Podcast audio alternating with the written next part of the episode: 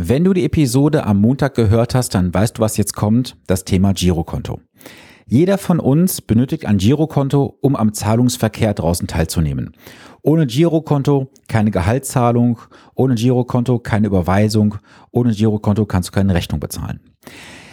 Das heißt also, jeder von uns ist von einer entsprechenden Bank abhängig, dass wir dort Kunde sind, dass wir ein Konto dort unterhalten. Und in den letzten Jahren wurde das Thema Girokonto massivst beworben.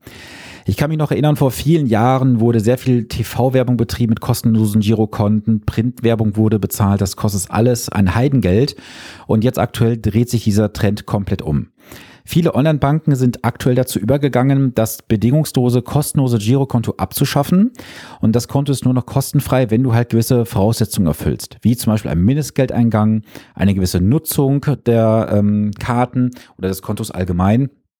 Da solltest du auf jeden Fall, wenn du bei einer Online-Bank bist, in den nächsten Tagen mal in deine AGBs reinschauen, in dein Postfach, was sich dort für dich gegebenenfalls ändert. Alternativ kannst du natürlich auch auf die Homepage gehen der Bank und dort schauen, wie sieht's aktuell aus mit den Konditionen für Neukunden. Und am besten stellst du dann eine Anfrage an den Kundenservice per E-Mail oder über dein Login und fragst nach, ob diese Veränderungen, die jetzt eingetreten sind, auch für dich als Bestandskunde gelten. Aus der eigenen Recherche weiß ich, es gibt viele Banken, die aktuell sagen, es gilt nur für Neukunden. Es gibt aber auch Banken, die sagen, das gilt ab einem gewissen ähm, Stichtag, zum Beispiel dem 1.5., auch für Bestandskunden. Und ich weiß es aktuell schon von zwei Partnern, die ich begleite, dass sie auf jeden Fall ihre Bank wechseln werden, weil sie sagen, das passt nicht mehr zu dem, was sie sich vorstellen und wünschen. Und ich bin jetzt auch mal so ein bisschen in mich gegangen, habe mal geschaut, was verlangen jetzt aktuell einige Online-Banken für Voraussetzungen was kostet das Konto dann, wenn du diese Voraussetzungen nicht erfüllst? Und was kosten Konten bei einer Bank vor Ort? Jetzt muss man ein bisschen differenziert das Ganze auch betrachten. Wir reden jetzt über Privatkonten und Firmenkonten. Bei den Privatkonten habe ich gesehen bei der Recherche, dass bei den meisten Sparkassen und Volksbanken, natürlich gibt es noch eine Hypovereinsbank, eine Deutsche Bank, die sind aber eher im Privatkundenbereich nicht so vertreten, sondern das sind meistens die Banken und Sparkassen. Dort sind die Konten meistens mit einer entsprechenden Flatrate versehen. Ich selber habe mein Privatkonto bei einer Volksbank, also bei einer VR-Bank und zahle aktuell dafür im Monat 5,90 Euro und kann dafür so viele Buchungen machen, wie ich möchte, habe mein Online-Banking und auch eine Karte dazu. Ich unterhalte parallel noch, das sage ich ganz offen, auch bei einer ähm, Online-Bank ein Zweitkonto, weil ich natürlich auch sehr viel unterwegs bin. Und wenn ich da mal Geld abheben möchte und muss, dann möchte ich jetzt nicht unbedingt eine Volksbank suchen, in den nächsten Ort fahren, Umwege fahren. Deswegen habe ich noch ein Online-Konto bei einer Bank, wo ich mit der Kreditkarte an jedem Automaten kostenfrei abheben kann. Das der Fairness halber gesagt. Und wenn ich jetzt mal so überlege, eine Bank vor Ort, also wie gesagt, ich zahle aktuell 5,90 Euro und auch die Online-Banken verlangen aktuell bis zu 9,90 Euro für ein privates Girokonto. Macht es dann noch Sinn, bei der Bank im Internet einfach nur eine Kundennummer zu sein im System? Warum bist du da nicht vielleicht wieder Kunde bei der Bank vor Ort? Natürlich weiß ich jetzt auch, dass vielleicht der eine oder andere bei euch, wo der innere Schweinehund rebelliert und sagt, ja, die Bank vor Ort braucht man nicht. Ich sag dir ganz ehrlich, ich habe in den letzten Jahren auch viele Erfahrungen gemacht, wo Menschen, die bei der Onlinebank waren, derbe auf die Schnauze gefallen sind. Sei es, dass es mal irgendwo ein Problem gab, weil man vielleicht einen Arbeitgeber gewechselt hatte, es kam zur Kurzarbeit, da musste dann vielleicht was überbrückt werden vom Zeitraum her.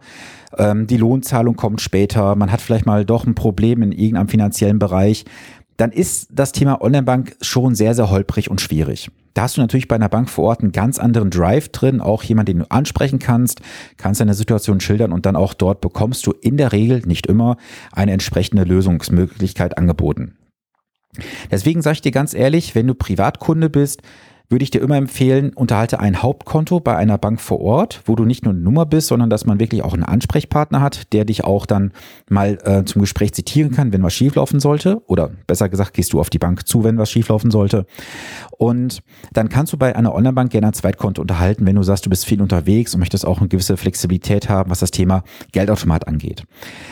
Jetzt kommen wir mal zum wichtigen Thema Firmenkonto. Ich bin in den letzten Monaten auch von vielen äh, Firmenkunden gefragt worden, Sven, hast du eine Möglichkeit, mir mal zu sagen, bei welcher Online-Bank kann ich ein Firmenkonto eröffnen? Ich bin jetzt mal auch in die Recherche reingegangen und habe festgestellt, es gibt sehr, sehr viele neue ähm, Online-Banken, die sich noch nicht so etabliert haben. Das sind neue Unternehmen, die oft Ableger sind von großen Banken. Da gibt es so auch keine großen Vergleichsportale für, wo man halt Firmenkonten vergleichen kann. Du musst auch differenzieren, gerade bei Firmen, äh, bist du jetzt ein Einzelunternehmen, eine GbR, eine GmbH, eine GmbH und Co. KG, bist du nur eine KG. Ähm, da ist auch nicht jede Bank für dich unbedingt zutreffend als ähm, Bankpartner letztendlich. Was ich aber festgestellt habe, ist, dass die Kosten auch nicht ähm, ja, so viel geringer sind als bei einer Bank vor Ort. Natürlich hast du eine gewisse Grundgebühr bei beidem. Es gibt auch eine Bank, habe ich gesehen, da hast du so einen Tarif, ich glaube irgendwie neun Euro im Monat, wo dann alles drin sein soll. Ich habe die AGBs jetzt nicht bis ins letzte gelesen, weil ich dich nur anteasern möchte mit diesem Thema, ähm, weil ich auch nicht jeden Einzelfall hier abbilden kann. Wichtig ist nur, schau in das Preis-Leistungsverzeichnis der einzelnen Banken rein. Was ist kostenfrei? Bis zu welchem Limit? Und wann zahlst du etwas? Denn es gibt auch bei einigen Banken, habe ich gesehen, ein Kontingent, wo, du, wo es heißt, du hast 20 Buchungen kostenfrei innerhalb dieser Grundgebühr von x Euro im Monat. Und alles darüber hinaus würde dann mit jeder Buchung x Cent kosten. Das musst du auch mal hochrechnen, ob das für dich dann lukrativ ist. Ich sag dir auch ganz offen meine aktuelle Situation. Ich habe für meine kompletten Firmen, die ich habe, bei der Volksbank vor Ort meine Firmenkonten. Denn ich habe keinen Bock, bei irgendeiner Online-Bank Kunde zu sein, die jemand sagt, oh Gott, wir stellen das Geschäft ein. Und ich müsste allen äh, Geschäftskontakten meine neue Bankverbindung mitteilen. Das ist ein Graus ohne Ende, ähm, weil ich habe keinen Umzugsservice dann in diesem Fall, glaube ich, sogar bei Firmenkunden. Und wenn es das Ganze geben sollte, ist für mich das auch wieder mit Aufwand verbunden, wo ich, worauf ich gar keinen Bock habe. Und natürlich, ich gucke jetzt gerade auch so durch, was ich bei der Bank bezahle. Klar, ich habe monatlich auch mal da irgendwie 50, 60, 70 Euro Kontoführungsgebühren wegen ganzen Buchungen.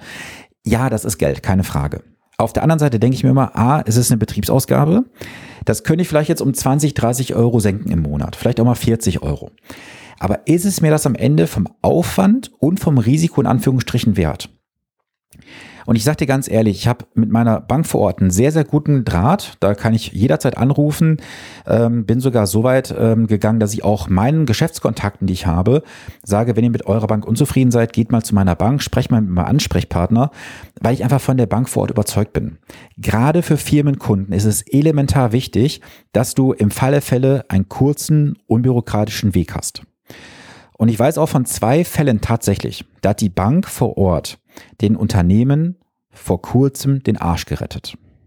Denn jetzt nimm mal an, du müsstest ein Darlehen aufnehmen, weil du hier diese Corona-Sofortkredite in Anspruch nehmen möchtest. Und welche Online-Bank macht das jetzt mit dir? Welche Online-Bank äh, geht jetzt hin, macht mit dir den KfW-Antrag und füllt den aus? Wer gibt den weiter? Da hast du natürlich bei der Bank vor Ort einen ganz großen Vorteil. Das ist der erste Punkt.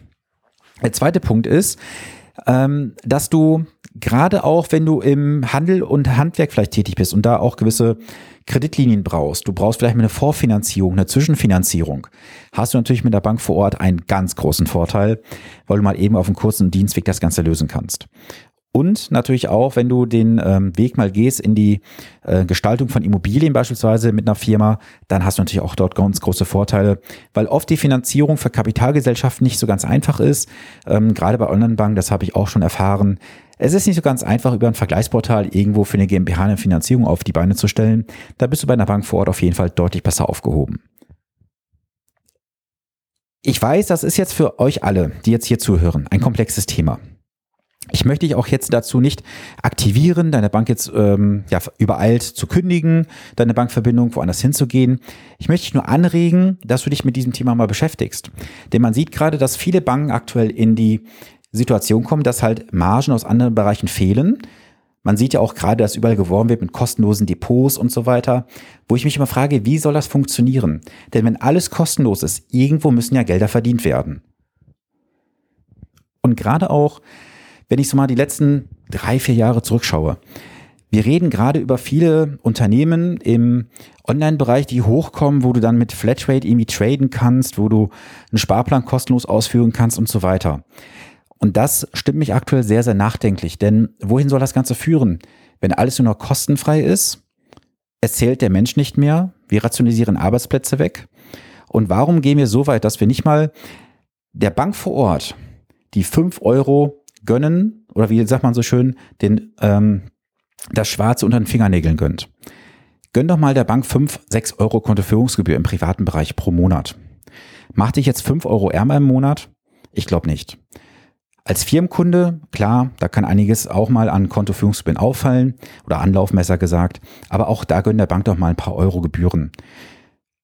Auf der anderen Seite musst du denken, wenn du jetzt äh, Firmenkunde bist, es sind für dich Betriebsausgaben. Das heißt, du musst also gucken, was kostet dich das effektiv netto unterm Strich.